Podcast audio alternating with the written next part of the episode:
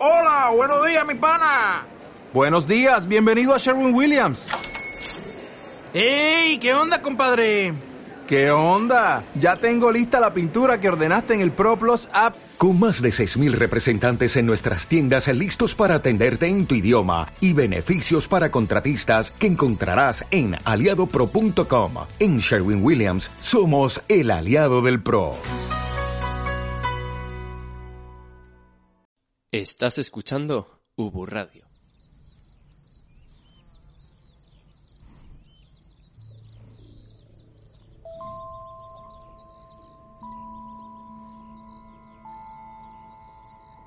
Necesito ayuda porque soy una persona sin hogar. Es una sociedad que obviamente no está funcionando. Tras de las apariencias hay mucho más que hay que descubrir. Proyecto de vida, proyecto por retomar, por estar inacabado, justicia, por supuesto derechos. Joder, porque es una mierda, no tienes nada, no tienes techo, nadie te ve. Hay un mundo muy injusto. Lo mal que están las cosas. Cuesta imaginar un día de una persona sin hogar. ¿Cómo se le podría ayudar a esta persona? El último de la sociedad, el más excluido, el más vulnerable. Estar en la calle es una puta mierda.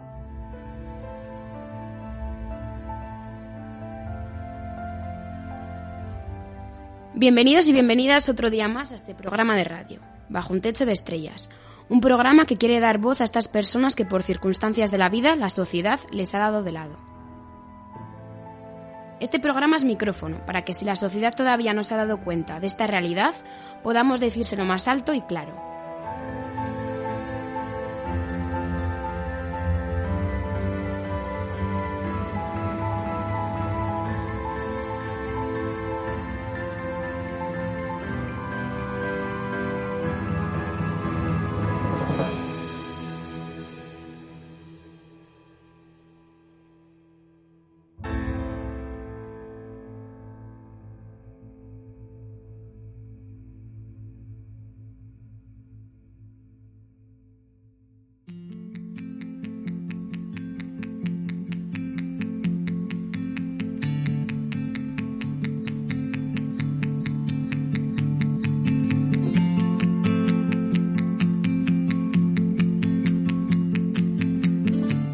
En el programa de hoy hablamos de salud.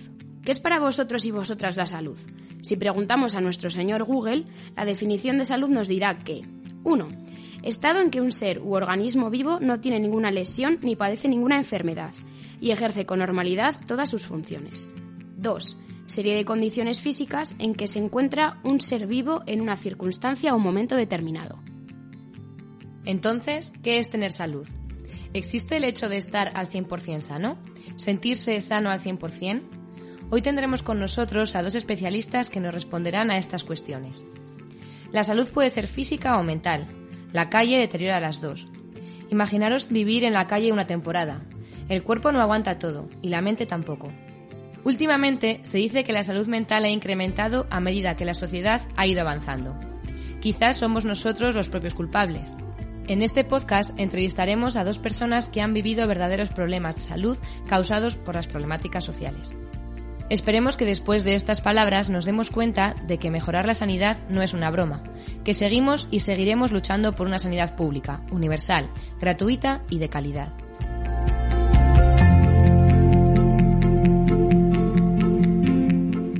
Bienvenido de nuevo al programa David. Hoy David nos contará un poco la realidad de la salud de las personas dentro de la institución de Caritas. Muy buenas, David. Hola, buenos días, Sara. ¿Cómo se trabaja la salud de las personas sin hogar desde Caritas? Pues mira, el problema de salud, como bien decíais en la introducción, es un problema serio y un problema que, que, nos atañe a toda la sociedad, ¿no? Y sobre todo, en este caso, a las personas sin hogar, cuando llegan a nuestros recursos, suelen venir muy deteriorados porque la calle es dura y la calle muchas veces pues te va, te va consumiendo poco a poco, tanto a nivel físico como a nivel psíquico.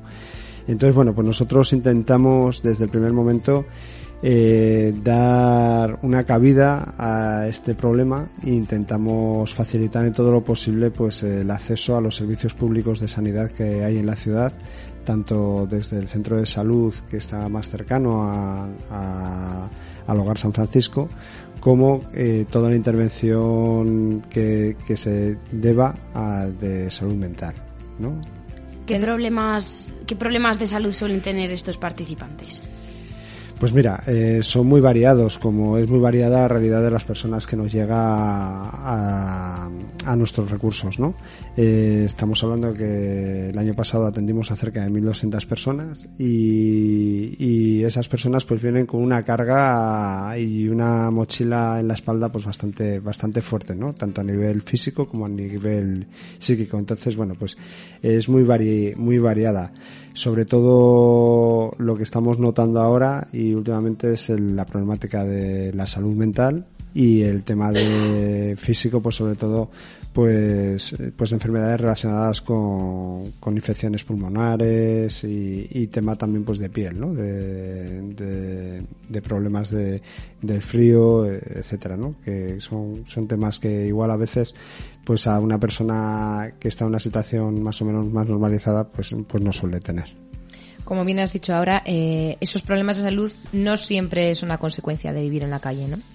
No, por desgracia muchos de estos problemas vienen ya de, antes, ¿no? Estamos hablando que siempre un, un, problema, sobre todo si, tenemos un problema de salud mental o un problema incluso genético o físico, eh, tiene una gran parte de, genética, ¿no? Vuelvo a, repetirlo.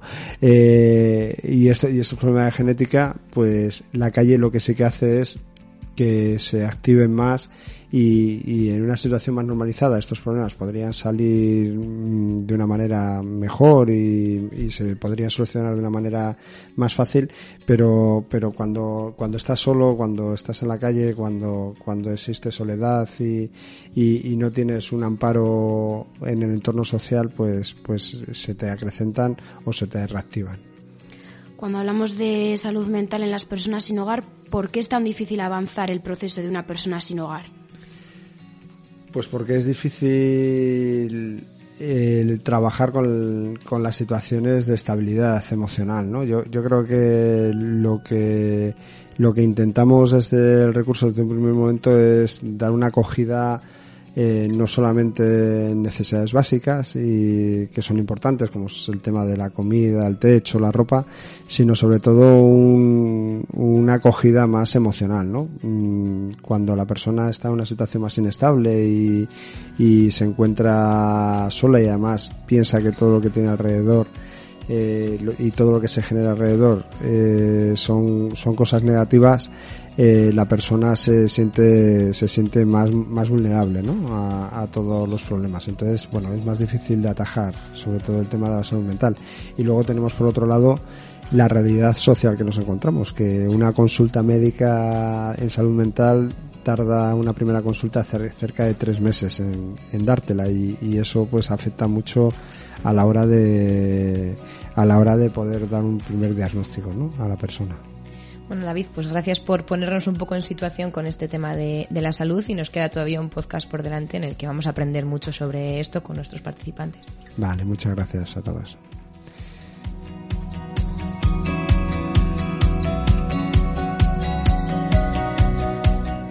Joven y divertida. Así su radio, la radio de la Universidad de Burgos.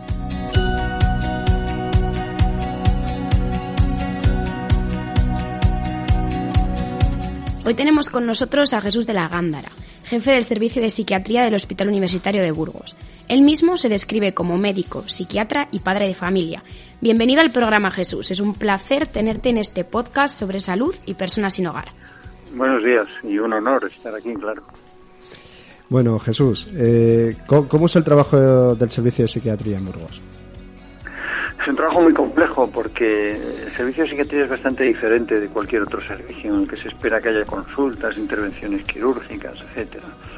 El servicio de psiquiatría comprende eh, eh, varias unidades de asistencia ambulatoria, varias unidades de asistencia de mediodía, hospital de día, centro de día, y varias unidades de hospitalización diferentes, desde agudos hasta crónicos, hasta personas que se pasan prácticamente toda la vida ingresados. Por eso podríamos decir que ahora mismo seguramente es el servicio más grande del hospital y está ubicado en los tres edificios del complejo, ¿no? en el hospital universitario, en el hospital de Vino Vallés y en el hospital de Fuente Bermeja.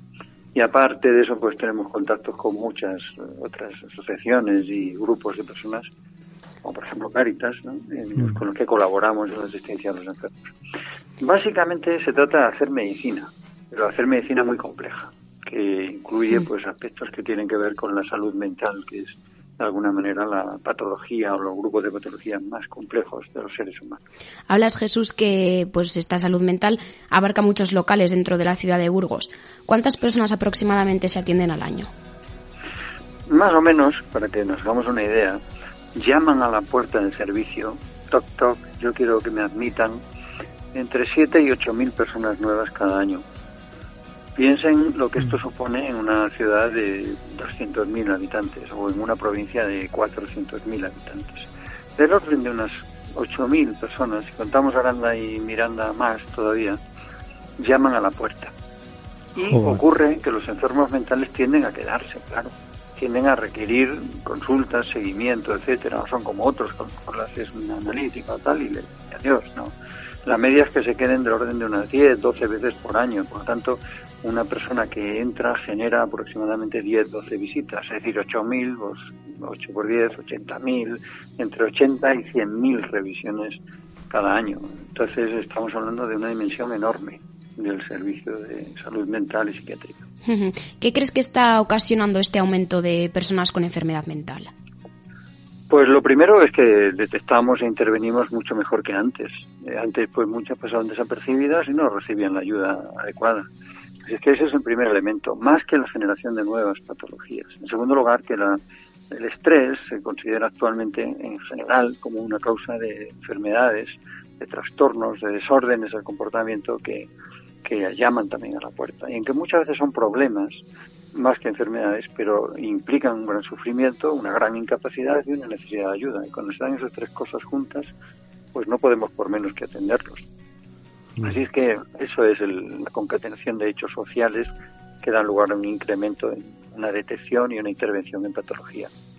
Entonces, estamos diciendo, Jesús, eh, entiendo que, la sociedad a, nivel mental eh, va, va, generando pues estos estos estos problemas, ¿no? ¿Cómo, cómo, cómo harías tú, cómo, cómo, piensas tú que podría ser una sociedad más sana? ¿Cómo podríamos mejorar a nivel de sociedad para, para que, este número no, no fuera aumentando tanto? Hombre, hay muchos factores críticos, ¿no? La sociedad como tal no es la culpable es el conjunto de seres humanos que construimos eh, comportamientos sociales peligrosos. Pero no podemos eh, decir que la sociedad es el culpable, porque por la misma razón que es el culpable, también es el, sanador, también es el, el, que ayuda. Así es que nuestra sociedad es estupenda y, y, es muy beneficiosa y también es muy perjudicial en muchas cosas. Si tuviéramos que cambiar algo de la sociedad actual, ¿qué cambiaríamos? Por lugares muy comunes las prisas, el estrés, la ambición, el posesionismo. Yo, yo en el, si me permites una, pequeña autocita, en el último libro que, escribí sobre este tema, sobre el análisis de la sociedad actual, lo puse en nombre de tres o cuatro palabras. Posesionismo. Podemos tener todo, muchas cosas, y repetidas. Eh, apresuramiento, todo veloz y ya, límite del infinito siempre, a toda velocidad. ¿no? y una especie de pérdida de autocontrol, de que el control de nuestra propia vida está en manos ajenas, muchas veces en manos de, entidades o de otras personas, etcétera. El posesionismo, la acumulación compulsiva, el apresuramiento, la, la, saturación de todo tipo de informaciones, etcétera. El hipermercado del mundo, todo en exceso. Cuando la norma de salud mental sería nada en exceso, ¿eh? la norma griega el exceso de todo eso. Y luego pues también las nuevas tecnologías, las nuevas posibilidades de adicciones, las nuevas drogas, etcétera. Así que es un caldo de cultivo bien peligroso. En relación a las personas sin hogar, eh, la enfermedad mental, ¿crees que puede surgir por el hecho de haber vivido en la calle? A ver, eh, yo creo que más que por el hecho de vivir en la calle es por las circunstancias que llevan a una persona a vivir en la calle. Eh, lo que generalmente complica más el, problema de una, una, persona no es tanto el hecho de vivir en la intemperie, que ya de por sí es bastante duro, sino las circunstancias que han llevado a eso, que son muy complejas. Y entonces, como son eh, peripecias humanas complejísimas, ahí es donde tenemos que detectar e intervenir los factores de riesgo.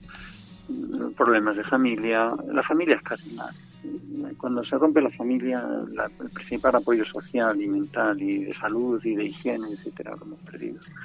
Entonces, problemas de familia, problemas económicos, problemas de circunstancias laborales, etcétera, y luego problemas del modo de ser de las personas, que, hay muchas personas que son incapaces de adaptarse a un estilo de vida eh, razonable, sensato, ordenado, concienzudo, sencillo, en fin, todo eso pues complica mucho la existencia de algunas personas.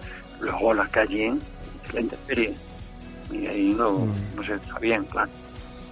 Eh, mm, nosotros en los recursos de, en este caso de Cáritas, ¿no? cuando nos llega una persona sin hogar, estamos detectando últimamente que, que va en aumento, pues, pues eso, las personas que tienen un, un problema de, de salud mental. Cu- Cuéntanos un poquito, Jesús, un poco esa coordinación que, que hacemos tanto los servicios sociales, instituciones con, con, con, con el, se- el SACI en este caso, con, con psiquiatría. Sí, nosotros cada vez también detectamos más que cuando una persona está en unas condiciones sociales lamentables, pues es muy probable que padezca o bien como causa o bien como consecuencia un trastorno psíquico, una enfermedad mental. Ambas cosas son ciertas. Eh, ¿Qué hacemos? Pues hombre, yo creo que no tenemos más remedio que hablar bien, porque vivimos en una sociedad extraordinaria. Yo siempre Mm. digo que cada día veo milagros, cada día veo milagros cuando me desplazo a otros a nuestras culturas, a otros países, etcétera, y miro un poco de lejos lo que hacemos, cómo protegemos aquí a las personas. Dicho de otra manera, yo le puedo decir a una persona que, que tenga una enfermedad mental grave que no sé si se le voy a curar, pero sé que le voy a proteger el resto de su vida si es necesario.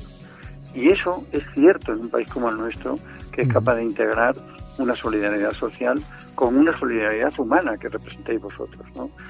Eh, la solidaridad, solidaridad social es el encuentro entre los sistemas sanitarios y los sistemas sociales. Antes era una especie de pelea. Esto es tuyo, esto es mío.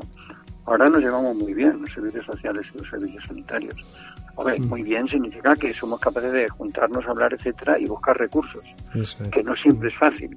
Sí, Pero la verdad es que ahora mismo mm, funcionamos de una forma coordinada que es admirable. Yo no puedo más Mm. remedio que decir que, que es genial, que lo estamos haciendo muy bien y por favor, que no venga nadie a estropearlo. ¿eh?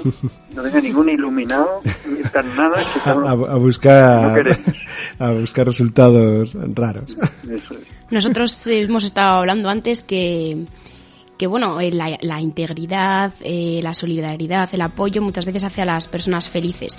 Y bueno, sabemos que has escrito varios libros sobre la felicidad. Eh, ¿Cuál crees que podría ser esa píldora para la felicidad de las personas sin hogar? Bueno, más que de la felicidad, que es una palabra muy grande, yo diría de las felicidades, que son palabras pequeñas.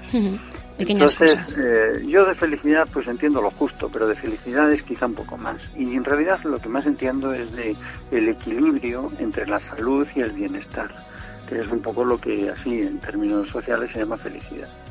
Bueno, entonces yo sí sé cuál es la receta para mí. Si yo tuviera que buscar una receta para mí diría serenidad. Y es más, diría también otra cosa, que es fertilidad, ser creativo, hacer cosas que hagan que por la noche me sienta satisfecho. Así es que eh, yo tengo dos palabras, la serenidad y la satisfacción. Y finalmente una cosa fundamental, ¿no? Que tener algo de suerte en la vida, fortuna, fortuna económica y fortuna del azar, ¿no? Es decir, tener esa alegría que te da cuando te toca la lotería de la vida, ¿no? O la lotería del dinero, todo. Así es que si tuviéramos esas tres cosas, eh, yo creo que estaría muy bien. Y se pueden conseguir. Y entonces para eso hay que poner en marcha potencias y acciones que, de alguna manera he reflejado en efecto en los, en los últimos libros que he escrito sobre ellos. Eh, el último yo quería que se titulara Las tres Fs de la felicidad. Y puede que la segunda versión se titule así, porque esas tres Fs son la fortaleza de, de espíritu y de cuerpo, ser fuertes, eh, la fertilidad, la creatividad, el tener familia y el tener acciones creativas, y finalmente la fortuna, la diosa de la Mm. fortuna que te toca con su dedo. Así que si tienes esas tres cosas, no puedes no ser feliz. Pues oye, ojalá, Jesús, ojalá. Oye, un verdadero placer poder haber contado contigo en este podcast. Y nada, pues muchas gracias por, por atendernos. Bueno, ya sabéis que es un placer y un honor hacerlo.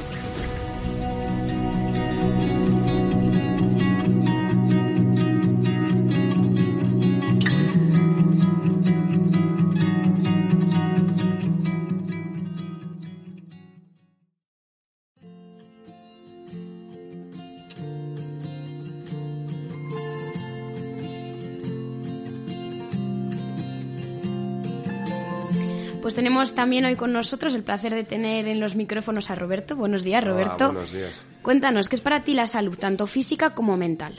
Pues la salud es el día a día intentar hacer las cosas dentro de lo que mejor se pueda. A mí me gusta, por ejemplo, si se puede, llevar una buena alimentación, deporte. Yo a día de hoy creo que tengo salud. Lo tienen que decidir los médicos porque estoy sin trabajo. Pues el trabajo da salud. Bueno, eh, Roberto, bueno, eh, a lo largo de tu vida ya, vamos ya para seis años que nos conocemos. 2013. de 2013. Bueno, nos conocíamos de antes, pero antes. no tan, nada más roce. no, no tanto roce como ahora. Bueno, eh, hemos tenido, eh, yo he visto en tu vida pues muchos altibajos, ¿no? Eh, relacionados con el tema de la, de la salud, sobre todo salud mental. Eh, ¿cómo, ¿Cómo se, crees tú que empezó esa, esa problemática que, que tienes tú? ¿Cre- ¿Crees que viene de, yo- de antes? Yo algo tenía de atrás de que en su día, como cuando estoy yendo ahora a los médicos, a los psiquiatras del Divino Vallés, no se me detectó que yo tengo la TDHA, algo esto que se llama algo así, que es lo de la hiperactividad. Yo soy de por sí muy nervioso, muy hiperactivo y ya con sustancias que no se deben tomar lo que tal, pues mucho más agravantes. Y mm, yo que en mi familia somos pocos, pero he tenido desde hace, como bien dices tú, desde el año 2013 llevo con problemas familiares. Y a raíz del fallecimiento de mis padres, pues se han agravado mucho. Yo soy una de las personas que la soledad me mata. Y así me han intentado matar mis seres queridos que me quedaban, mi hermano y mi hermana. Claro, bueno, esa, esa soledad te genera en ti una serie de problemas, ¿no? Sí, y, mucho, mucho. Y, y caes en el tema de las drogas. Es una Co- solución de ¿cómo- drogas y de chicas de compañía, la verdad. Que es lo peor que te puedes agarrar hoy en día.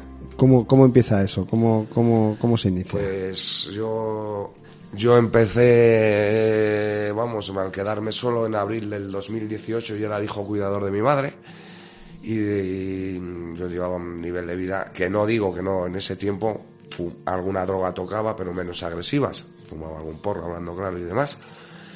Y al fallecer mis padres, o sea, mi madre, pues tengo otro hermano que no quería contar la verdad, se dio la fuga, todas las culpas. Yo la abeja negra del niño pequeño y el travieso, pues todo para mí.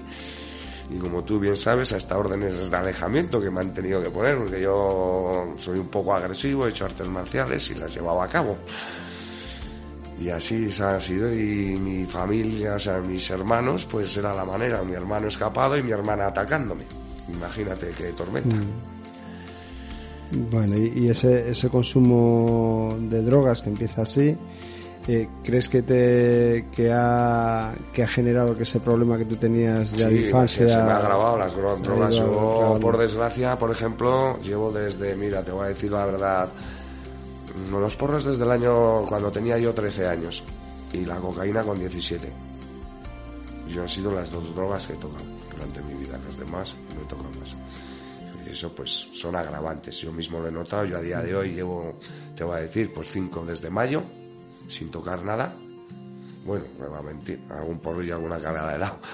Y me encuentro, han ajustado, gracias a Dios he dado con una médica que la aprecio mucho y me han ajustado de tomar 8 y 10 pastillas de, que tomaba para mi TDHA, la, vamos, la locura que me entró y demás.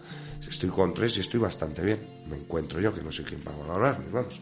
¿Qué diferencia te notas a ti mismo con respecto a antes y ahora? Ah, Cuando daba uso de, hombre, pues del día a día, cuando tomas ese tipo de drogas y demás, pues haces la noche, el día estás durmiendo, yo ahora me levanto a las 7 de la mañana, 8, te levantas por ti propio, puedes afrontar, escucho mejor, me termino, o sea, lees la vida de otra manera, es otra forma de vivir sin esas cosas.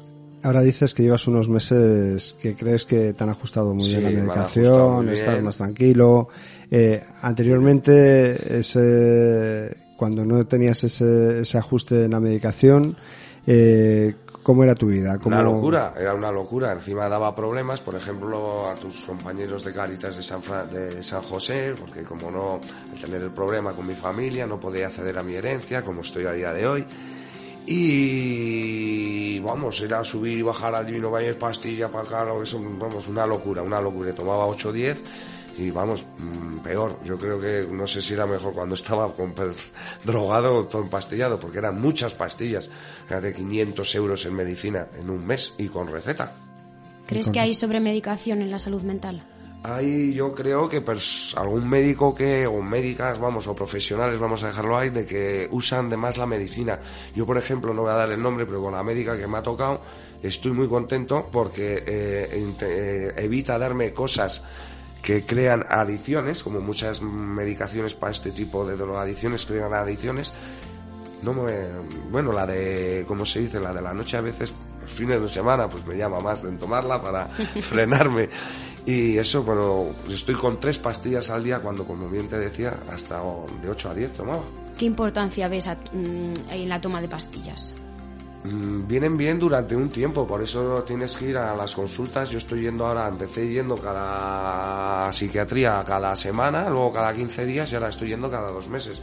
Ya se me va ajustando y como tengo que ir este, este viernes, bien. Eh, la idea de ella es de eh, eliminarlo todo y volver a afrontar, porque yo a día de hoy me dijo que todavía no estaba para ir a un trabajo, pero yo lo que quiero es trabajar, que es la mejor medicina, si el cuerpo responde. Antes decías que cuando tenías mucha medicación, eso conllevaba muchos gastos. Muchos gastos y yo me encontraba muy mal, estaba muy descontrolado, estaba como muy descontrolado, actuaba mal, vamos, que gente gente que me conocen desde como David y tal, bueno, David vine donde más tarde, pero los de otros compañeros de San José, mm. sin decir nombre, lo vieron, dice, hostia, se, pusieron hasta ellos, los equipos mm. de trabajadores sociales y tal, se pusieron y lo agradezco mucho en contacto para entre ellos eh, hablar de mi caso, porque no estaba bien. Y gracias a Dios hoy la Cruz Roja me está pagando la medicina, unas, me dan unas cosas y estoy muy controlado. Y lo agradezco. Claro, esa es la pregunta que iba a hacer. ¿Cómo mm, llevaste a cabo ese pago de las pastillas a día de hoy, antes? Eh, pues en ese momento no las podía pagar porque como estaba, estaba atascado de los temas de los temas de fiscales de Hacienda y demás, no podía acceder a ellas y como ya conocía, pues vamos a dejarlo ahí, el nido, ¿no? De las cosas como iban, accedí a estas personas y claro, y de buenos lo que tal, hasta ellos me veían muy mal, me veían raro porque, joder, fíjate 500 euros en pastillas en un mes y con receta. Era, no estaba bien y ahora yo creo que me encuentro bastante mejor y ajustado. Hablamos en tu caso, Roberto, de, dos realidades distintas, ¿no? por un lado está el tema de las adicciones, ¿no? Que, fue generado posiblemente por ese nerviosismo, esa ansiedad, esa soledad que hablabas. Y por, por otro lado está el tema eh, eh, más de lo que es la salud mental, de tu diagnóstico, de tu situación. ¿Tú crees que estas dos cosas juntas en tu vida te han hecho perder relaciones sociales, eh, relaciones... Mm, vamos, más que perder, yo en mi caso te digo que hasta he ganado, porque al pasar por estos sitios he conocido hasta más gente. Yo no sé si es que soy, con perdón, un poco bocazas o qué, pero es la verdad siempre he sido un poco echado para adelante y tal, y he conocido hasta dentro de los... Hasta, conocido gente en el Divino Valles, esperando a los datos y tal. Y como bien, como, bueno, como te he comentado, yo muchas relaciones las evito a día de hoy. Paso de pasar por donde antes pasaba. es así. porque yo quiero intentar recuperar mi vida laboral, emocional y de todas las cosas, como se dice. Esto es un, caso claro, yo creo, el tuyo, Roberto, de, ese trabajo y ese acompañamiento biopsicosocial que, bueno, que luego más adelante posiblemente hablemos en la, en la mesa redonda, ¿no? Ese trabajo desde lo social, desde las entidades como Cruz Roja y como Caritas, ¿no? Yo, han ayudado y... como bien dices, estoy, vamos, muy agradecido, sobre todo mm, compañeros tuyos del otro sitio de San José, que ya me conocían, vamos, no dudaron, lo primero, ¿sabes? Eh, me ofrecieron, como se dice, hasta me daban dinero por atrás para, comprarme tabaco y demás para pararme, ¿sabes? Eso. Estoy muy, muy agradecido. Yo a, a, mí se me ha tratado muy bien y me han atendido, por ejemplo, en el Divino Valles. Yo cuando tenía, como tú bien dices, tenía altos y bajos, ¡guau! que pego! Yo con artes marciales, digo, vamos, pego aquí a que haga falta. Y me cogían, dice, tú llama, ven para aquí antes de que hagas una locura. Estoy muy agradecido. A mí se me ha tratado, gracias a Dios ¿Y qué, muy bien. ¿Y qué expectativas tienes en un futuro, Roberto? ¿Qué pues es lo que te gustaría? la doctora al alta y a ver si me sale un trabajillo. Volver y ya como, si puedo me voy de Burgos, mira.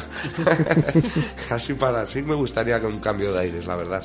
Pues nada, muchas gracias Roberto por tus palabras y Nada, luego nos vemos en la mesa redonda. estamos, para ayudarnos.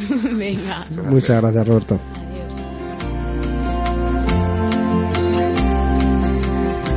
Escuchas Ubu Radio, la radio de la Universidad de Burgos.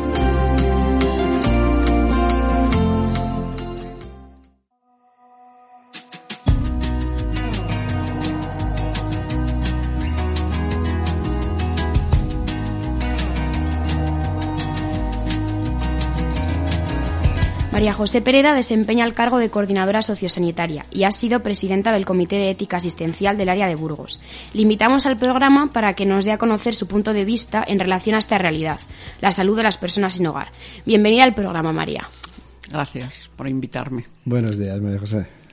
Buenos días, David. Bueno, exa- exactamente qué cargo es el que desempeñas ahora mismo en el área de salud de Burgos. Bueno, yo tengo, soy lo que se llama técnico en salud pública, pero tengo asignada, entre otras tareas, la de coordinación sociosanitaria del área.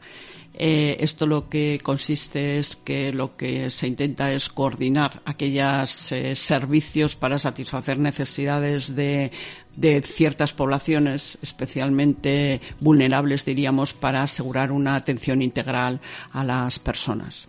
¿Y cómo se creó esta comisión? ¿En qué consiste? ¿Qué funciones Esta tiene? comisión se creó hace mucho tiempo. Venimos de, es un reducto que nos queda de la época del Insalud, es decir, que eh, se creó en la época del Insalud antes del año 2002.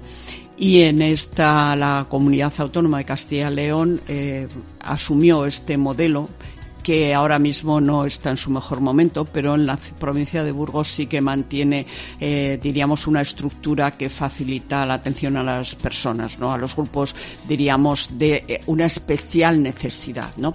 ¿Y el por qué se crea? Pues porque si nosotros en la atención primaria, que es donde yo trabajo, entendemos, y desde luego a todos los niveles, que la atención debe ser una atención biopsicosocial, es decir, de unas necesidades biológicas, pero unas necesidades psicológicas y sociales de la persona. La única forma que tenemos de asegurar ese tipo de atención es si somos capaces de coordinar aquellos servicios que dan una atención eh, social, una atención psicológica y también una atención biológica. El por qué se crea la atención primaria, porque la atención primaria eh, debe ser una atención integral de las personas, es decir, que atienda no solamente sus dolencias físicas, sino también psicológicas y, desde luego, eh, no solamente el dolor, sino también el sufrimiento, ¿no? Entonces es por esto por lo que se creó y está un poco, eh, diríamos, pivotando sobre la atención primaria. Nosotros las entidades que trabajamos con las personas sin hogar nos parece fundamental eh, esta, esta comisión. Eh, ¿Qué opinión tienes tú al respecto con, a la atención social sanitaria que se le da a las personas sin hogar? Bueno, eh, hay un poco, lo que hay que entender es primero cuáles son los componentes de la salud, ¿no? Es decir, la salud eh, es una, hay un componente muy importante de cómo uno se siente, ¿no? Cómo se siente. Es decir, en la salud tenemos unos hechos biológicos, puede haber una enfermedad, pero también las personas tienen unos valores, cómo viven esa enfermedad, ¿no? Ahora mismo Miguel nos estaba diciendo que él, a pesar de todo lo que tiene, no se sentía mal.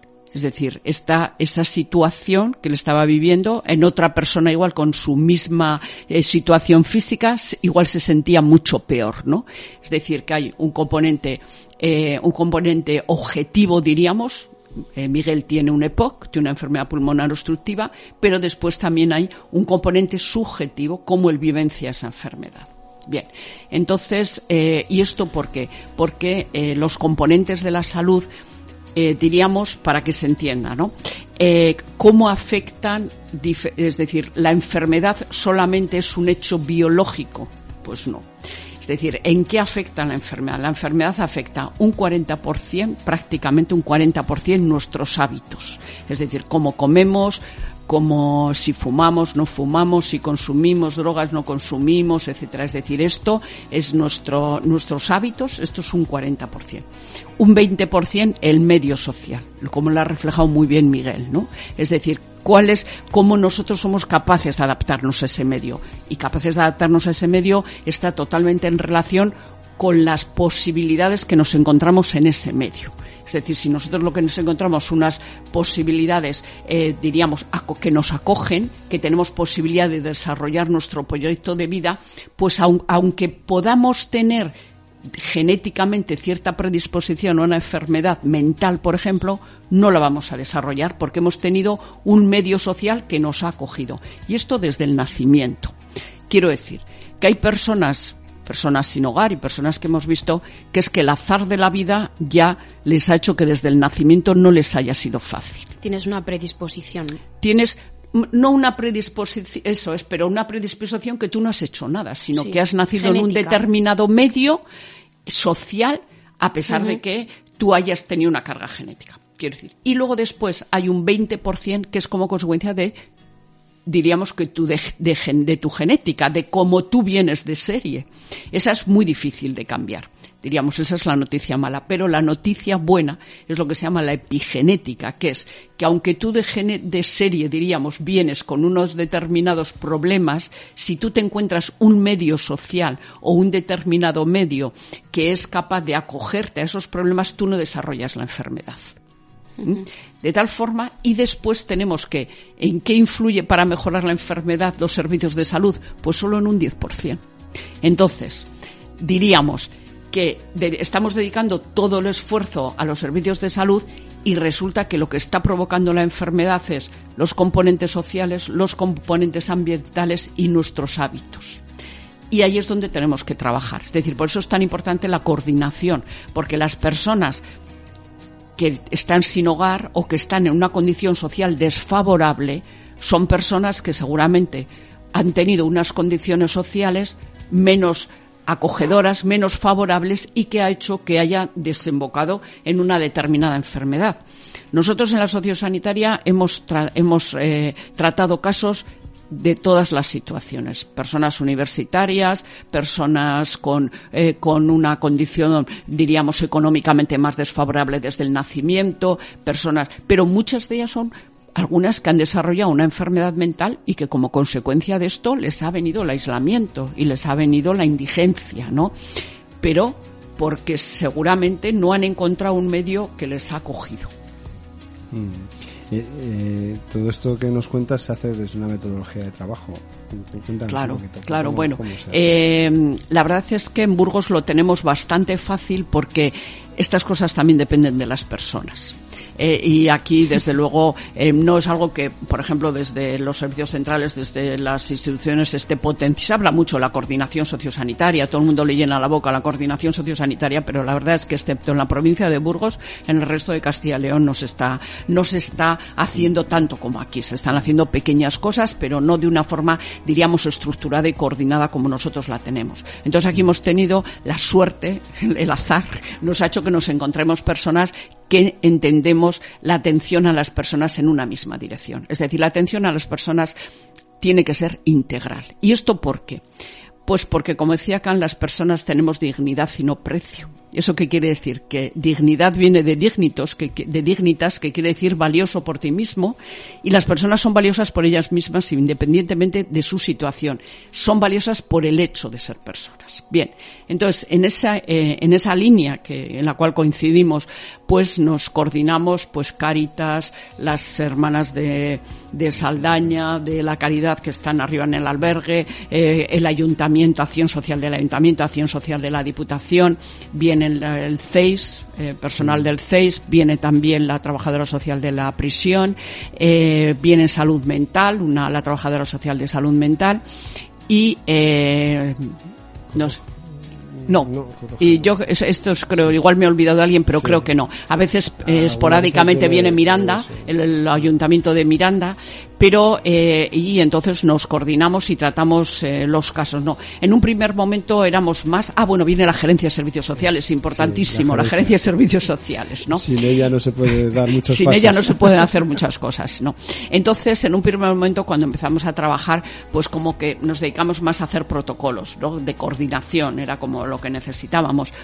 Y ahora mismo, pues ya lo que tratamos son casos, ¿no? Esto lo hacemos de forma coordinada habitualmente y luego después tenemos, diríamos, unos apoyos que, que son solo cuando los necesitamos, pero que son fundamentales, que son el forense, eh, la clínica forense y pues la fiscalía, la, el juzgado, la policía es decir, bueno, las personas en las cuales pues nos apoyan sobre todo en situaciones en que necesitamos pues eh, personas eh, pues que hay que incapacitar o, personas que tienen trastornos mentales y que precisan de una atención urgente. En esas situaciones en las cuales bueno pues eh, podemos ellos nos, nos ayudan en apoyándonos para poder tomar decisiones y que esas decisiones que a veces son un poco restrictivas de libertad de las personas pero que sean con toda la seguridad que, que hay que, que tenerla, ¿no? Hmm. Aquí yo creo que el servicio que se hace es muy eficaz, ¿no? Pero, pero ¿cómo se intentarías mejorarlo? ¿Cómo, ¿Cómo, crees tú que se podría mejorar esa comisión si tiene alguna mejora? Bueno, sí, a mí me encantaría poder poder tener una asistencia eh, una asistencia psiquiátrica de calle, por ejemplo, ¿no? Hmm. Eso a mí es me gustaría que pudiéramos tener una mayor coordinación también en algunos casos. Yo sé que el servicio de psiquiatría tiene muchísimo trabajo y está muy desbordado pero a nosotros nos gustaría trabajar más el tema de la psiquiatría comunitaria. Mm. Eh, otra de las preguntas que no quiero dejar pasar por alto es muchas veces cuando llegan las personas sin hogar, ellos se quejan de que no son bien atendidos en los centros de salud, en urgencias. Eh, ¿Tú crees que, esa asistencia a las personas que están en una situación de exclusión grave habría que hacerla de una manera diferente o, también depende de personas, como, decimos? Bueno, las necesidades, las necesidades son, son diferentes y por tanto la atención también debe ser diferente. Es decir, nosotros atendemos, atendemos personas con unas biografías con una eh, vivencia de, de la salud-enfermedad y, nosotros no es que tengamos que hacer una diferencia por el hecho de que una persona eh, esté, esté sin hogar. Nosotros no tenemos que hacer una diferencia. Nosotros tenemos que, nosotros tenemos que atender necesidades que tienen unas personas. Y entonces ahí es donde, donde tiene que ser la, la relación eh, sanitaria, ¿no? Y María, por último, eh, también, vamos, nos has hecho antes entender que eh, tiene relación un poco con la exclusión grave y también en el mundo rural. ¿Qué nos puedes decir del mundo rural y la sanidad? ¿Tú crees que hay gente que sigue sin ser atendida? Bueno, es que en el mundo rural hay que hacer una reorganización de la sanidad en el mundo rural. ¿eh? Y no solamente aquí, sino que esto es lo, la tendencia que hay a nivel, a nivel, diríamos, de todos los países desarrollados. Es decir, la, actualmente las personas en el medio rural fundamentalmente son personas eh, ancianas, personas mayores y personas que tienen enfermedades crónicas. Entonces, lo que hay que hacer es replantear la atención a todas esas personas. ¿Qué es lo que hay que hacer? Lo que hay que hacer es eh, dirigir la atención hacia aquellos profesionales que están específicamente formados para atender a las personas crónicas, que son enfermería. Es decir, en el medio rural lo que hay que hacer es centralizar mucho más la atención aguda, diríamos, las atenciones médicas y descentralizar la atención de enfermería, de tal forma que, eh, que haya eh, un mayor número de enfermeras que atiendan mucho más, que vayan más, diríamos, a, atender en los consultorios a las personas, a las personas que tienen esas necesidades, que vuelvo a repetir, nosotros lo que tenemos que atender es necesidades y si las y si la, la, persona que mejor atiende esas necesidades que tienen, que son enfermedades crónicas, es la enfermera, desde luego si ponemos un médico estamos haciendo un mal uso, ¿no? Por ejemplo, cuando nosotros empezamos la atención primaria, que yo tuve la suerte de poner en marcha la atención primaria en esta provincia, es decir, que llevo desde el año 87 trabajando en esto, eh, el programa de hipertensión, el médico le veía una vez al año al paciente y la enfermera le veía cuatro veces. Es decir, ¿por qué? Pues porque es lo que hay que hacer. Entonces, ¿qué es lo que hay que hacer en el medio rural? Poner más enfermeras, acercar más ese, ese recurso a la población, poner eh, transporte a la demanda, pero no un transporte autobús, sino taxi puerta a puerta, que se llama, para que las personas, si precisan de la atención eh, médica, se acerquen al, consultorio central y desde luego lo que sí que hay que hacer es que cuando la enfermera detecta que hay que hacer un aviso domiciliario o avisan, pues eh, facilitar la atención domiciliaria médica. Esto es lo que hay que hacer en el medio rural, ¿no? Y lo que pasa que, bueno, parece como que nos quitan el médico. No, no nos quitan el médico. Ponemos el, el profesional que está específicamente formado para atender esa necesidad. Y, y bueno, esto es lo que creo que hay que hacer y eh, es imperioso hacerlo y es urgente. Yo creo que, que eh, porque si no, lo único que se está haciendo es, si no lo hacemos como se ha hecho estos últimos años, eh, que también se toma, toma una decisión, que es el no hacer nada y entonces dejarlo morir. Entonces, si no hacemos algo, pero para esto hay que meter dinero, ¿eh? es decir, esto cuesta dinero. Los profesionales, contratar a más profesionales cuesta dinero, poner un transporte de demanda así puerta a puerta trae, cuesta dinero poner la telemedicina que hay que poner cuesta dinero, pero hay que invertir en primaria y hay que invertir en el medio rural. Y esto hay que explicárselo a la población, porque desde luego si no se hace y se sigue pidiendo yo el médico en mi pueblo de 20 habitantes, si estamos en, esa, en ese discurso no va a haber posibilidad, porque no va a haber posibilidad, y lo único que se va a hacer es que se va a dejar morir, ahora sí, el medio rural como se ha estado dejando morir durante estos años. Pues muchas gracias, María José, porque todo lo que nos has contado, la verdad que sería para hablar largo y tendido. Sí, luego muy enriquecedor. luego vamos a tener, vamos a tener oportunidad de seguir avanzando y profundizando un poco en estos temas en, en la mesa redonda. Muchas gracias. Gracias a usted.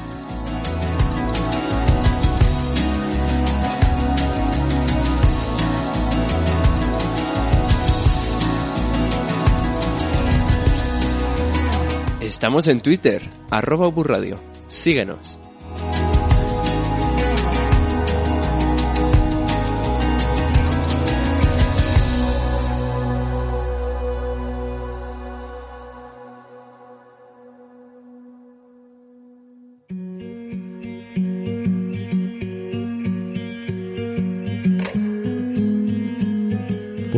Tenemos con nosotros eh, también a Miguel. Eh, a Miguel le conocí hace ya casi un año en el centro penitenciario de Burgos y bueno, cuando salió en libertad, pues, pues bueno, estuvimos ahí trabajando un poco y, participando con nosotros en el centro de día y bueno, es una persona que nos puede dar otra visión del tema de salud eh, más concreta. buenos días, Miguel.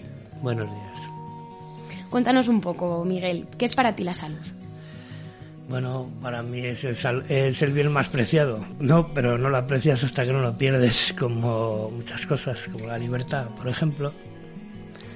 ¿Que mm, te consideras una persona con salud a día de hoy? Pues me puedo dar con un canto a los dientes, aunque en mi salud tampoco está muy, muy... Mm, no es que esté muy bien, pero vamos, me doy con un pantalón tanto los dientes que no tengo nada grave, grave, grave, que otra gente está muchísimo peor. Que bueno, mm, me doy con un pan canto los dientes que estoy bien, más o menos. Tengo un EPO porque he estado metido en el consumo de, estupefacientes y, y tengo un desgaste, pero vamos, no tengo ninguna enfermedad, ni un cáncer, ni nada grave, ni anticuerpos, ni nada que sería peor. ¿Crees que en tu vida eh, el problema de salud te ha pasado factura alguna vez? Sí, eh, las, ¿cómo me dices? La intoxicación de drogas, sí, eso sí me ha pasado factura, por supuesto, sí, eso sí me ha pasado factura, sí, sí, pues eh, esa historia no puede acabar bien nunca. las adicciones, eh, ¿empezaste muy joven con ellas? Sí, con 16 años ya, sí, con 16, sí, tengo 62 y dentro de esos problemas, ¿cuándo es cuando peor te has encontrado? ¿Cuándo peor has Pues la verdad, últimamente estaba, llevaba nueve años enganchado a la heroína y, y casualmente pues me detuvieron por un delito que no hice, pero de alguna manera me salvaron la vida, porque si no me hubiesen detenido pues eh, ya no estaría aquí contándolo porque creo que hubiese muerto en la cama, pues, me habría, no habría despertado, tenía una peritonitis y el bazo partido en dos, un EPO y un consumo exagerado, vamos, que esta, la historia no podía acabar bien. Ahora me detuvieron y de alguna manera me salvaron la vida. Estas circunstancias, estos estas historias de la vida, estas épocas que dices tú que a lo mejor te metiste en problemas, ¿cómo relacionas tú lo social y el tema de salud? Lo social es importante, no falta de oportunidades en la vida, pues te hace eh, coger caminos que, que son desesperados, pero que al final no te, si tiras de cabeza porque la vida es dura y, cuando no, tiene, no, no, no, consigues lo que quieres, pues a veces te refugias en, las drogas y cosas, pues, vamos, ya desesperante, vamos, es, se podría decir que es un suicidio, uh, suicidio lento, pero suicidio. ¿Te, ha hecho perder también tus redes sociales, tus amigos, tu familia? Mm, Hombre, sí, amigos, la verdad, amigos pocos, eh, amigos pocos. Eh, y socialmente, pues igual me ha, me ha unido más a mi familia, un poquito más. Lo demás, pues a mi familia es a lo que más me ha unido. Antes estaba más separado, cada uno íbamos, pero vamos, a raíz de esto, pues tengo más, más trato con, con mis hermanos.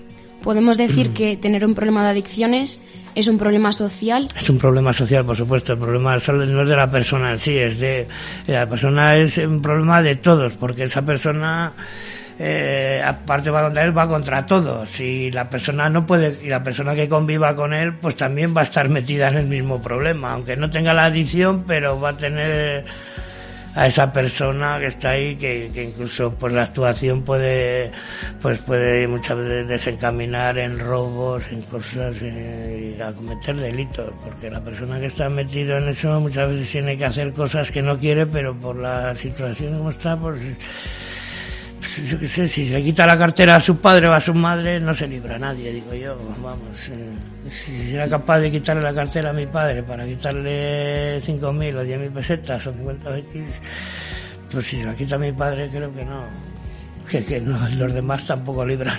Me, imagino que además de ser un problema social como estás contando, ¿no? un problema que te genera mm, situaciones problemáticas con tu entorno, también es un problema de salud, ¿no? ¿Lo, vives también así como un problema de salud? problema de salud, por supuesto, sí, sí, claro. Todas las adicciones y el abuso, pues como todo, claro, repercuten en la salud. ¿Y, ¿Y en tu vida qué consecuencias has visto eh, perjudicadas a nivel de salud? La adicción? Pues esta salud, tengo los pulmones, tengo un EPO y de tanto fumar pues estoy un poco reventado. ¿Ha recibido ayuda a nivel sanitario? Sí, bueno, sí, y estoy en tratamiento con Cruz Roja, psicológico, no estoy, realmente no soy adicto a nada, pero sí está con y gracias a la cárcel me pude desintoxicar de la heroína, de la metadona y de todo y salido y ahora mismo pues bueno estoy limpio, llevo año y medio, lo llevo bien, estoy en tratamiento psicológico con y, y vamos lo llevo bien y ya la verdad que estoy saturado ya de, de, todo. ¿Tienes que vivir con pastillas o no? Sí, tomo una medicación, un Valium 10 y un Ketiapina 100, y ¿Tu relación con tu médico de cabecera es buena? Sí, sí, actualmente es buena, sí. antes no, porque la verdad no me trataban muy bien tampoco, ¿no? Ya decían adicto a todas las drogas y tal, y bueno, que, igual había una percepción diferente a ti.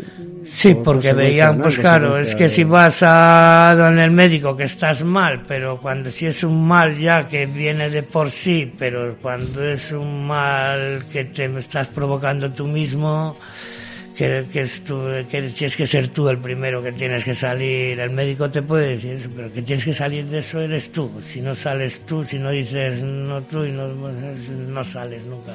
Y, y ese, ese, esa decisión, cuando la tomas en tu caso? Cuando estás en yo cuando estaba ya enganchado, ya una vez que te pilla, ya luego salir es lo más difícil, porque entrar entras fácil, pero salir cuesta mucho. Creo que a mí me ayudó entrar en prisión, a mí me ayudó. a otros no hay, no hay mal que por bien no venga muchas veces, a mí me ayudó.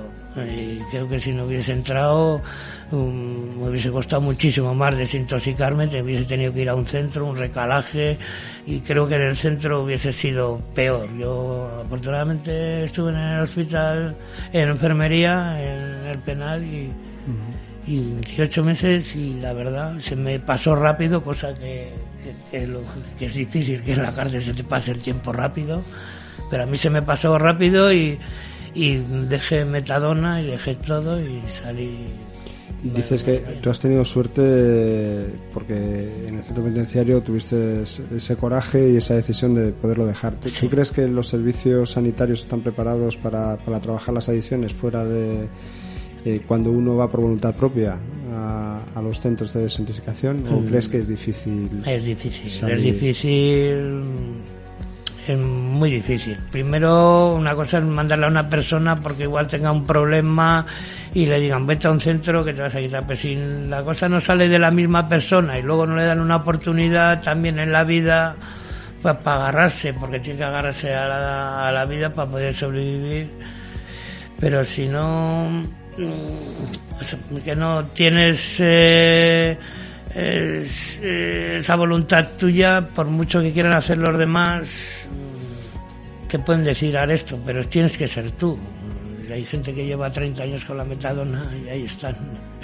Y otros menos. Eh, Cada persona es un, un- es un mundo. sí. Muchísimas gracias, Miguel, por tus palabras. Y nada, en un rato estamos en la mesa redonda con todos.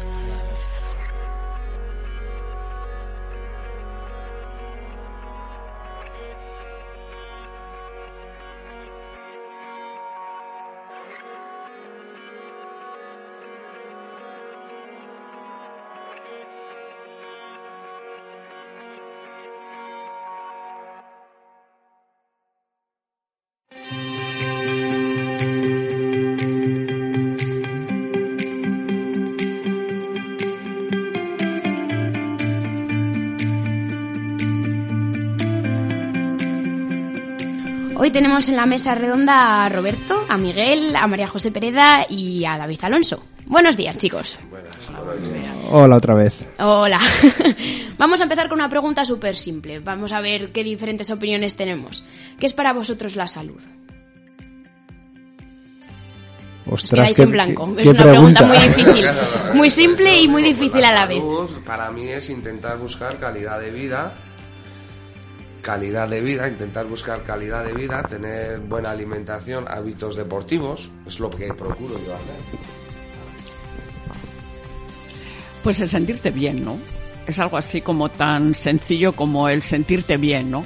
Eh, mm, el que, y entonces, pues, como, como os ha comentado, ¿no? El, el tener lo de los hábitos sanos, pues hace que te sientas bien, el hacer deporte hace que te sientas bien, pero el estar con los amigos también hace que te sientas bien, y el tener un trabajo también hace que te sientas bien. O sea, hay muchas cosas que hacen que te sientas bien, ¿no?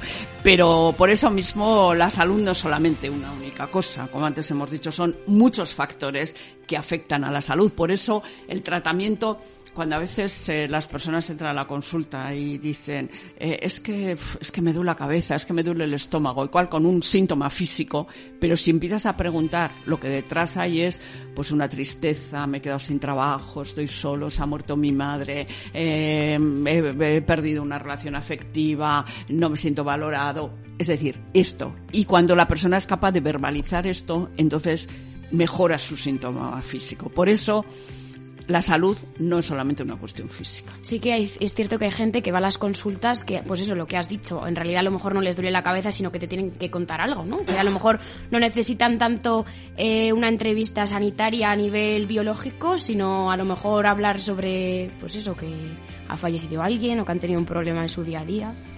Yo, yo creo que al final eh, es eso, ¿no? Es eh, ese apoyo que te da el médico de cabecera en su momento, que es eh, la persona que tienes confianza, que vas a verle todas las semanas para que te dé las pastillas. Estoy, estoy hablando un poquito de las personas, eh, las personas un poco mayores, ¿no? Pero, pero sí que es verdad que, que cuando te falta, y ya lo metemos un poquito en el tema nuestro de personas sin hogar, cuando te falta el ámbito social, la red social, que, que, te, que te escucha, que, que te atiende, que, que te ayuda cuando estás en momentos malos, cuando esa red social te falla y estás solo, es cuando empiezas a, a comerte la cabeza, entre comillas, a tener problemas de adicciones, a, a, no saber cómo ocupar tu tiempo y eso luego lo que te genera esa mala salud, ¿no? Esa, esa mala, mala forma de, de empezar a, a vivir la- las cosas, ¿no? Entonces yo, yo creo que hay una cosa fundamental es el no encontrarte solo en la vida, ¿no? No sé cómo lo veis. La soledad, la soledad, en mi caso, por, me, ha, me has matado mucho, me ha quitado, a mí se me ha hecho mucho daño, por ejemplo, desde mi- dentro de mi familia, para dos que somos, se me ha hecho mucho daño y a día de hoy así estoy, con problemas psicológicos. Es que eh, cuando, cuando la persona está verbalizando cómo se siente, no solamente se verbaliza diciéndolo, ¿no? Que igual resulta que tú lo estás diciendo, no, es que me duele el estómago o me duele la cabeza, pero tú si le miras a la cara, tú ves lo que te está transmitiendo con el lenguaje no verbal, con la mirada, con, con su postura, etcétera. Entonces, hay, hay que entender eso. Eso también hay que saber leerlo para decirle no solamente qué sientes, sino cómo te sientes.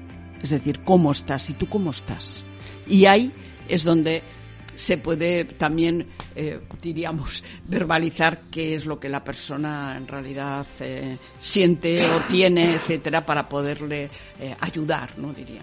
Las personas dentro de que atienden a estas personas en los centros sanitarios están preparados también para leer ese otro lenguaje. Gri gri. pues deberían. Deberían. Es decir, hay una parte que, que, es lo que se llama el arte de la medicina también, ¿no? El, el, el es decir, eh, nosotros no solamente vemos una persona física, ¿no? sino una persona con sus vivencias, con sus valores, y tenemos es lo que se llama la empatía. Pero no solamente debemos de tener una empatía para recibir, sino tenemos que tener compasión, el sentir con. Es decir, yo puedo, yo no voy a sentir el mismo dolor que tiene la persona que tiene la dolencia, pero sí puedo ser capaz de entender su sufrimiento. Entonces esa es la diferencia entre el buen médico o el buen profesional, el buen sanitario y el excelente sanitario. Deberíamos de tender a la excelencia sanitaria, porque si no, ¿qué es lo que nos pasa? Que si nos conocemos muy bien todo el tema del tratamiento físico, pues nos conoceremos muy bien el tratamiento físico, las técnicas, etcétera. Pero si no, si no damos un paso más allá y no vemos a la persona en su totalidad, pues seremos muy buenos técnicos, pero no seremos profesionales. La profesión viene del compromiso con el paciente. ¿Y vosotros, Miguel y Roberto, os, habéis sentido de esa manera bien atendidos cuando habéis ido al centro de salud en ese sentido? ¿eh? En el sentido un poquito... Te voy a contar, el médico que llevaba tenía de cabecera durante 30 años, le tuve que dejar. A raíz de lo que me pasó, del tema familiar, del tema policial y cosas, y le tuve que dejar. Y el cambio que hice, estoy muy contento, me derivó a una buena psiquiatra y a día de hoy llevo eh, desde mayo, pues son seis o siete meses. Y estoy muy contento. El viernes tengo que ir. va a mejorar, yo creo. No soy quien para evaluarme, pero bueno. ¿Y tú, Miguel? Sí, pienso que el problema es un poco psicológico-social, em, al nivel de objetivos y, y, problemas depresivos y se pueden llevar a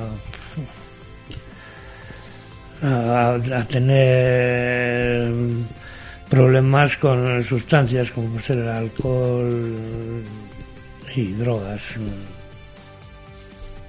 Yo me imagino que habréis intentado dejarlo muchas veces, ¿no? El tema de, del consumo, o, por lo menos habéis tenido varias intentonas, hasta que ha sido dejado, la buena, ¿no? Yo he dejado, pues la, no es la primera vez que he estado y he dejado y lo superé. Llevaba trabajando ya 10 años, pero vino la crisis se me puso todo cuesta arriba y fue desesperante para mí. Yo me estaba volviendo loco porque tenía mal, mal carácter y luego igual bebía y el alcohol empeoraba la situación y todavía me encontraba muchísimo peor. Y luego no me vi impotente y me refugié otra vez en la droga cuando sabía que iba a ser, sabía que iba a ser mi perdición, pero no sé, ahí ahí me agarré y, y gracias, pues bueno, gracias que lo cuento, porque no... Yo, por ejemplo, al caso de cuando he tenido problemas familiares o problemas de la vida, me he agarrado a las drogas.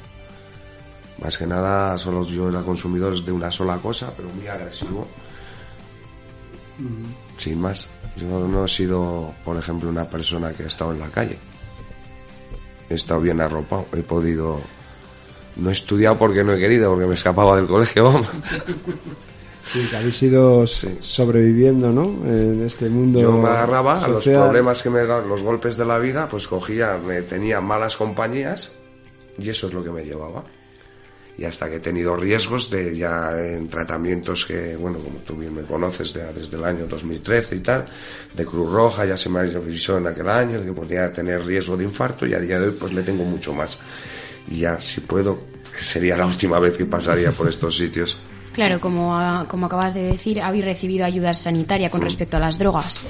¿Y tú, Miguel? Sí, pero sí he recibido ya cuando estaba ya al, final, pues al final menos mal que, que, que, se me ha solucionado el problema, porque pero ya estaba a las puertas de, de la muerte, como quien dice, pero al final pues, me ha dado otra oportunidad a la vida, estoy aquí, pero yo no, no pensaba salir de esto, vamos, no hubiese apostado ni un duro por mi vida. Y gracias, pues no sé, ha sido para mí un milagro, estoy contándolo otra vez, porque la mía era ya, vamos, mal, mal, eh, depresión, falta de oportunidades en la vida y te desesperas y no sé, para mí la vida me ha dado otra oportunidad. Pero bueno, si me han ayudado, sí me han ayudado psicológicamente. Y yo tenía un concepto peor de los médicos y esto porque no tenía buen concepto de ellos. Pero yo, gracias bueno, a los problemas que he tenido, pues me han atendido muy bien. En el hospital, tengo que decirlo, yo tenía mal concepto, pero tengo que agradecer a las enfermeras y cirujanos que por lo menos a mí me han tratado bien, me, me han ayudado, me han ayudado.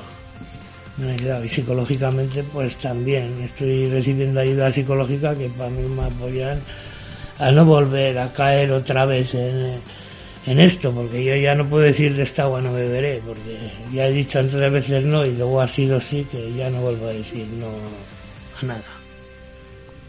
De todas formas, el salir de las adicciones es dificilísimo. Es decir, eh, quiero decir que en este caso vosotros habéis, eh, en el momento en el que estáis, que sois personas que llevan una vida de una determinada edad y es un esfuerzo enorme, ¿no? El que, el que estáis haciendo ahora para intentar superar esto, ¿no? ¿Cuáles son las mayores dificultades que vosotros encontráis? A nivel social, creo que no hay centros preparados para eh, que hacer muchos papeles, no es muy rápido. Y luego el trato igual en los centros, no sé si habría que estudiarlo de alguna manera, porque es que vas a un centro y te dicen no, no esto, no lo otro, no a todo, no a todo y cuando sales a la calle dices, bueno, no esto, no lo otro, no, no y dar no, pero el día que digas sí, ese día se acabó y se terminó el no. Y creo que que hay que educar, que, que lo vean y que y tenerlo ahí, pero que sean ellos que digan no porque no quieren, pero no, no tomes café, no esto, no bebas, no, y tienes que estar, sales a la calle y dices, pues en un bar, no bebo, eh, un estaco, no fumo, tienes que decir no, pero el día que digas sí, ese día ya se acabó, se acabó, creo que, y en los centros eh, hacen no a esto, no a la otro, no hables con este, no hables con el otro, Creo que tiene que ser la persona misma la que te dice, no, yo no quiero esto, yo quiero lo otro, eh, yo he vivido y quiero esta vida, sé que esto es así. yo, yo, me quedo un poquito con eso, ¿no? Con lo que estáis hablando, yo creo, Miguel, que al final la decisión tiene que ser personal. Por mucho, por, mucho que los demás nos digamos o, vayáis a profesionales que os aconsejen a, o que nos aconsejen muchas veces a a hacer una cosa diferente a la que estás haciendo si tú no estás con la conciencia realmente convencida de que tienes que salir de eso, es muy difícil salir. Ese es un problema, sí señor, porque mucha gente que igual no quiere salir y está yendo al centro de profesionales y haces el atascamiento. Hay gente que quiere y se ve, tardan en darse con su caso por gente que yo cuento por lo que veo cada semana cuando me toca ir a Cruz Roja. En próximos programas trabajaremos el tema de la adicción de una forma más profunda, pero, pero este programa lo escucha mucha gente joven.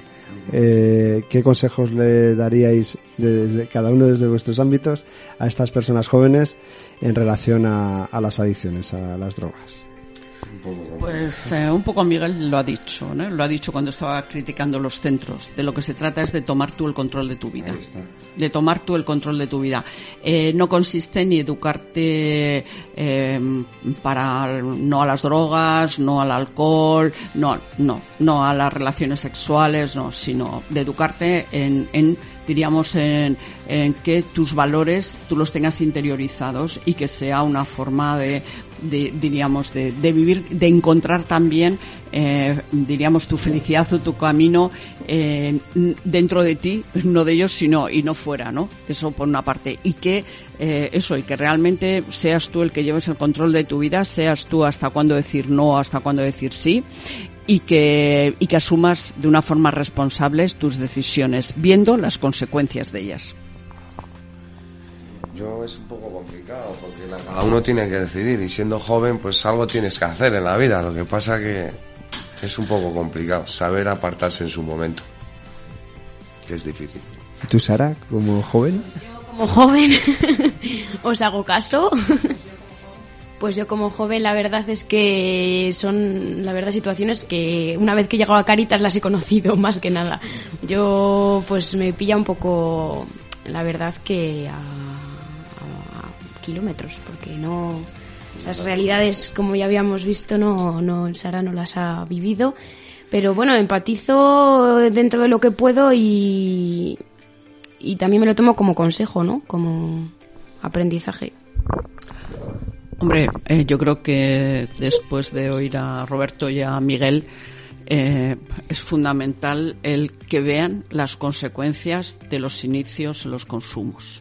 ¿Eh? Es decir, ahora mismo nadie puede decir que no lo conoce. Aquello de a mí no me pasa, yo controlo, eso, eso es verdad eso o es no. Mentira. Eso de controlar, ¿no? Porque eso es mentira porque los controles que, que, cada uno mismo se cree que tiene cada vez van a más.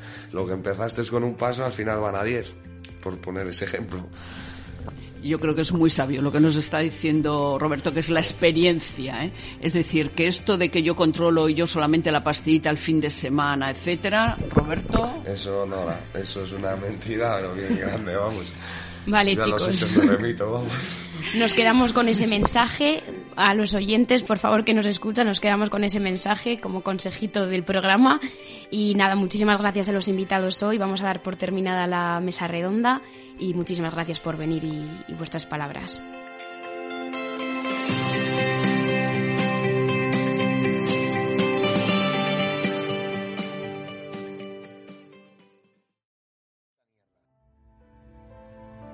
Después de escuchar este podcast, hemos podido ver que la salud es un problema biopsicosocial en el que influyen muchos factores y muchas condiciones que la sociedad ignora. Si queremos buscar el bienestar de las personas y la calidad de la salud, tenemos que hacer una vista global. Pedimos una atención más personalizada, fijándonos en la persona y derivándola a servicios especializados. Pedimos una mayor implicación en la salud mental de las personas. Salud es vida y tener salud es un derecho fundamental. Seguiremos luchando por una sanidad pública, universal y gratuita, y sobre todo de calidad. Gracias por escucharnos otra vez más en Bajo un Techo de Estrellas.